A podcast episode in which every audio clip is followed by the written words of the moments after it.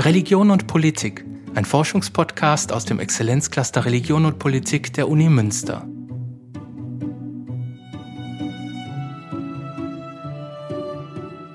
Ob Königsmord, Whistleblowing oder Volksverräterrufe von Querdenkern. Der Verrat prägt Historikern zufolge die politischen Geschicke seit der Antike. Und er hat viele Gesichter. Der Judaskuss, der zur Kreuzigung Jesu führt, gilt als heilsnotwendiger Verrat. Der Hochverrat dagegen leitet Umstürze ein, das ultimative politische Verbrechen. Whistleblowing wiederum sehen viele als guten Verrat im Sinne der Aufklärung. Heute paaren sich Verratsvorwürfe mit Verschwörungstheorien, oft als gefährliche Hetze in sozialen Medien. Der Historiker André Krischer vom Exzellenzcluster Religion und Politik gibt Einblicke in die schillernde Geschichte des Verrats.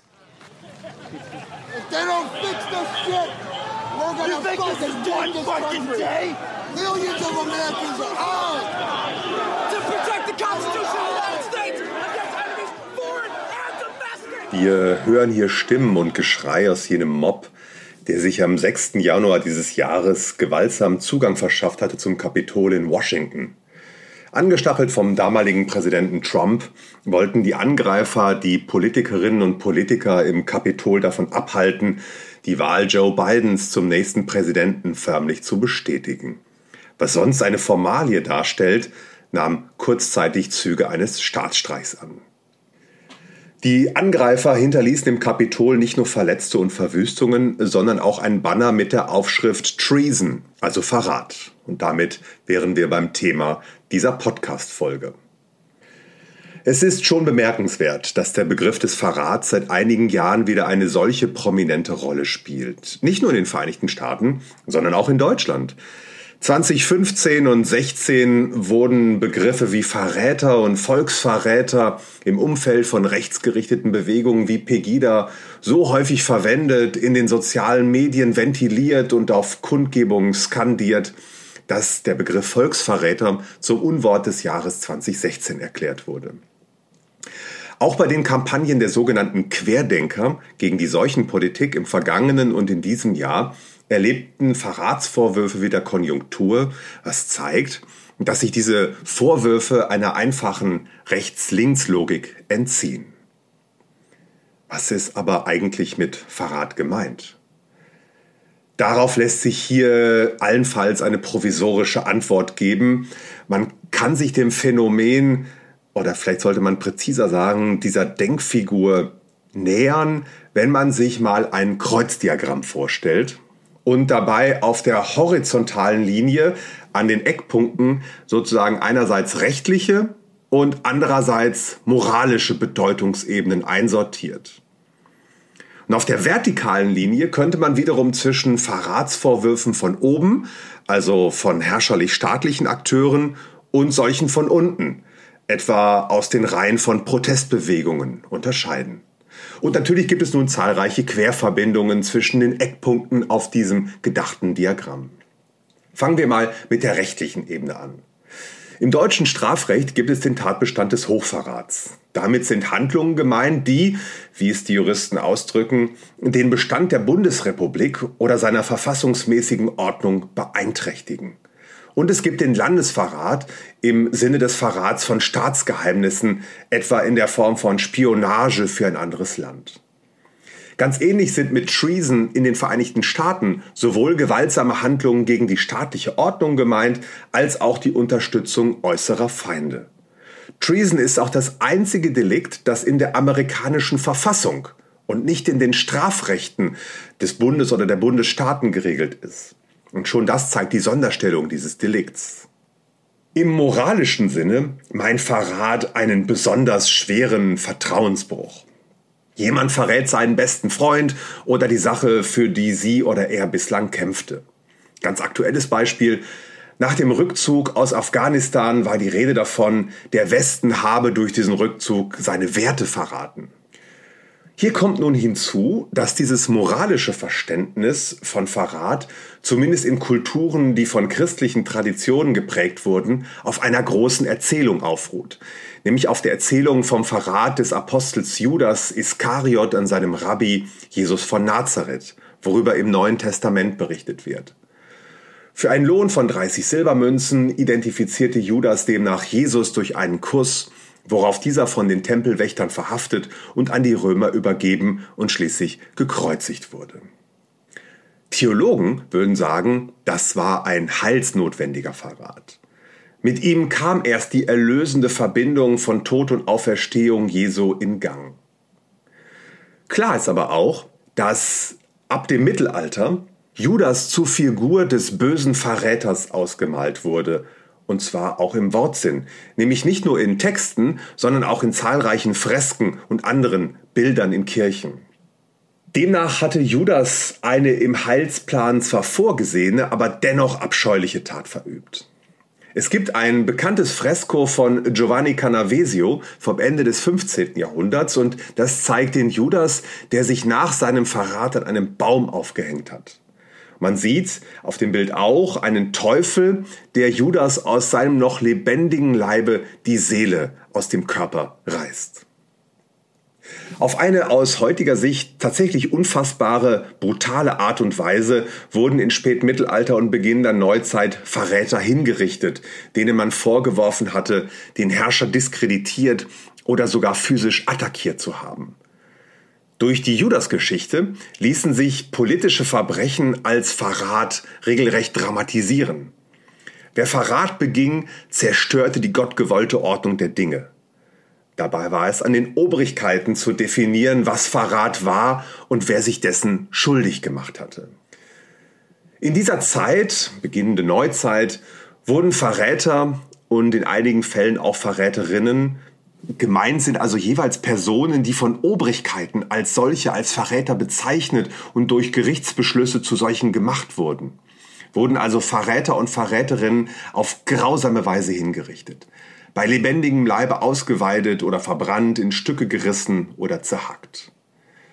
Um 1600 wurden Verräter auch deswegen so gnadenlos verfolgt und exekutiert, weil ihre Tat der zeitgenössischen Auffassung zufolge nicht nur den Herrscher und die Herrscherin bedrohte, sondern auch den von den Herrschern jeweils verkörperten Staat und wiederum die von diesem Staat getragene Konfession. Es kommt also die Ebene der Religion hier ins Spiel und verschärft das Ganze.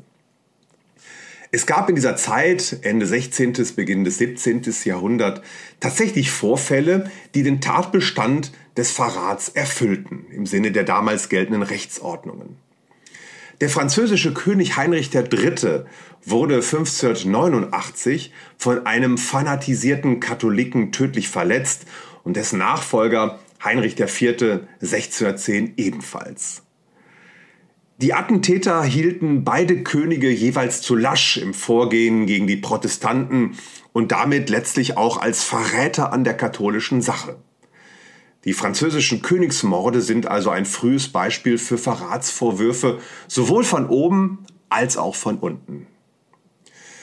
1610 wurde der Attentäter François Ravaillac wegen Verrats verurteilt und von Pferden in vier Stücke gerissen. 1589 war der Attentäter unmittelbar nach der Tat von Wachen getötet worden und er wurde aber trotzdem posthum noch wegen Verrats verurteilt und gevierteilt. In England hingegen konnten zur gleichen Zeit alle Anschläge auf das Leben von Königin Elisabeth I. schon im Keim erstickt werden. Verdächtige wurden dort aber dennoch als Verräter hingerichtet. Die juristische Formel dafür lautete, ein Verräter ist, wer den Tod der Königin respektive des Königs imaginiert. Heute würde man ein solches Vorgehen als Vorfeldkriminalisierung bezeichnen. Schon vorbereitende Handlungen und Planungen sind strafbar.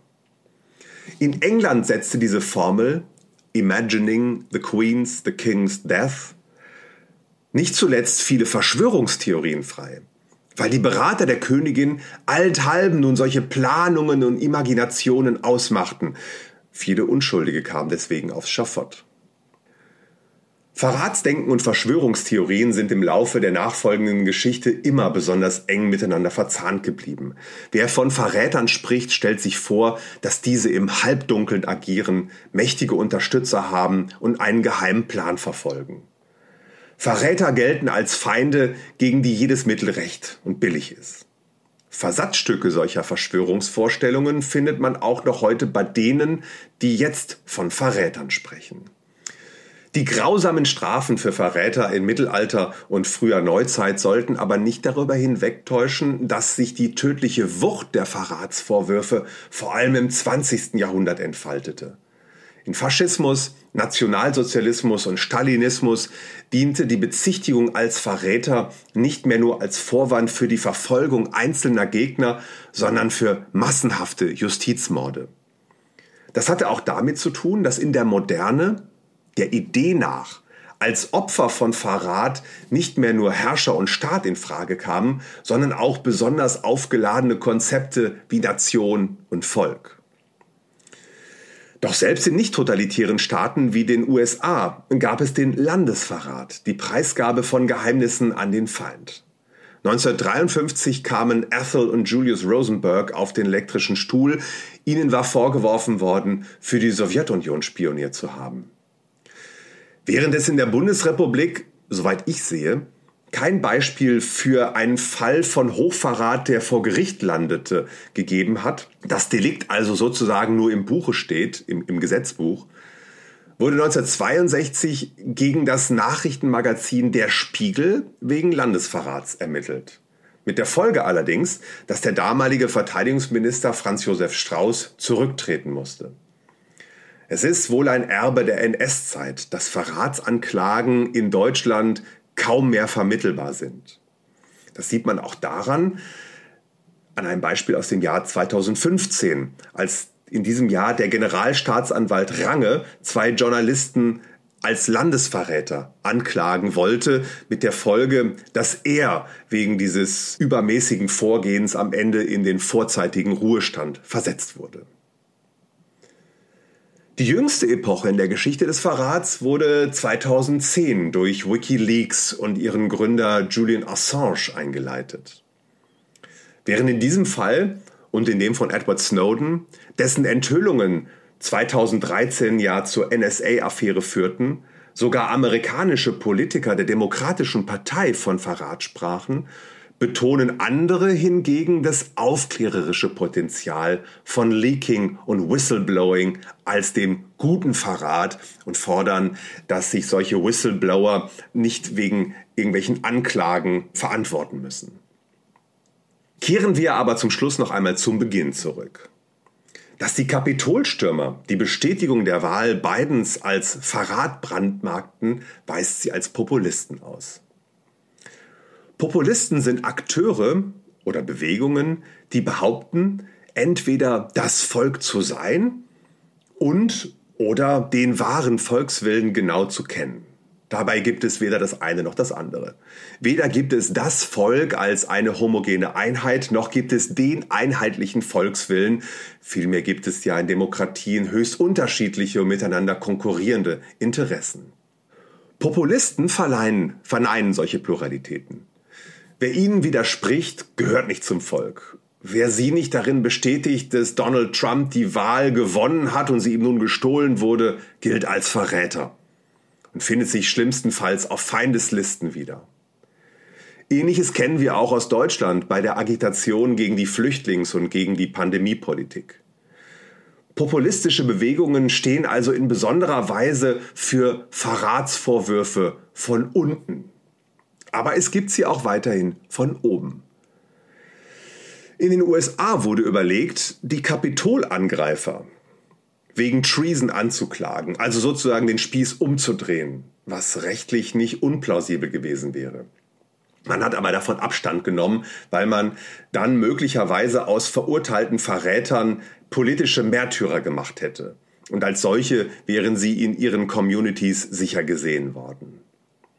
Grundsätzlich sind Verratsvorwürfe von oben, also von staatlicher Seite, heute aber vor allem virulent und wirksam in autokratischen Regimen sind sozusagen geradezu ein Kennzeichen autokratischer Regime, dass von ihrer Seite Verratsvorwürfe gegenüber beispielsweise Journalisten und anderen Akteuren aus der Zivilgesellschaft erhoben werden. Nur ein Beispiel. In Russland hat sich etwa zwischen 2011 und 2020 die Zahl der Verratsanklagen verfünffacht. vielfach gegen Journalisten. Global und auch lokal gesehen hat damit eine Denkfigur mit einer langen und vielfach unheilvollen Geschichte wieder Konjunktur. Das war der Forschungspodcast Religion und Politik. Heute mit dem Historiker André Krischer über die Geschichte des Verrats. Sollten Sie Fragen oder Anregungen haben, schreiben Sie uns gerne unter Religion und Politik at uni-münster.de.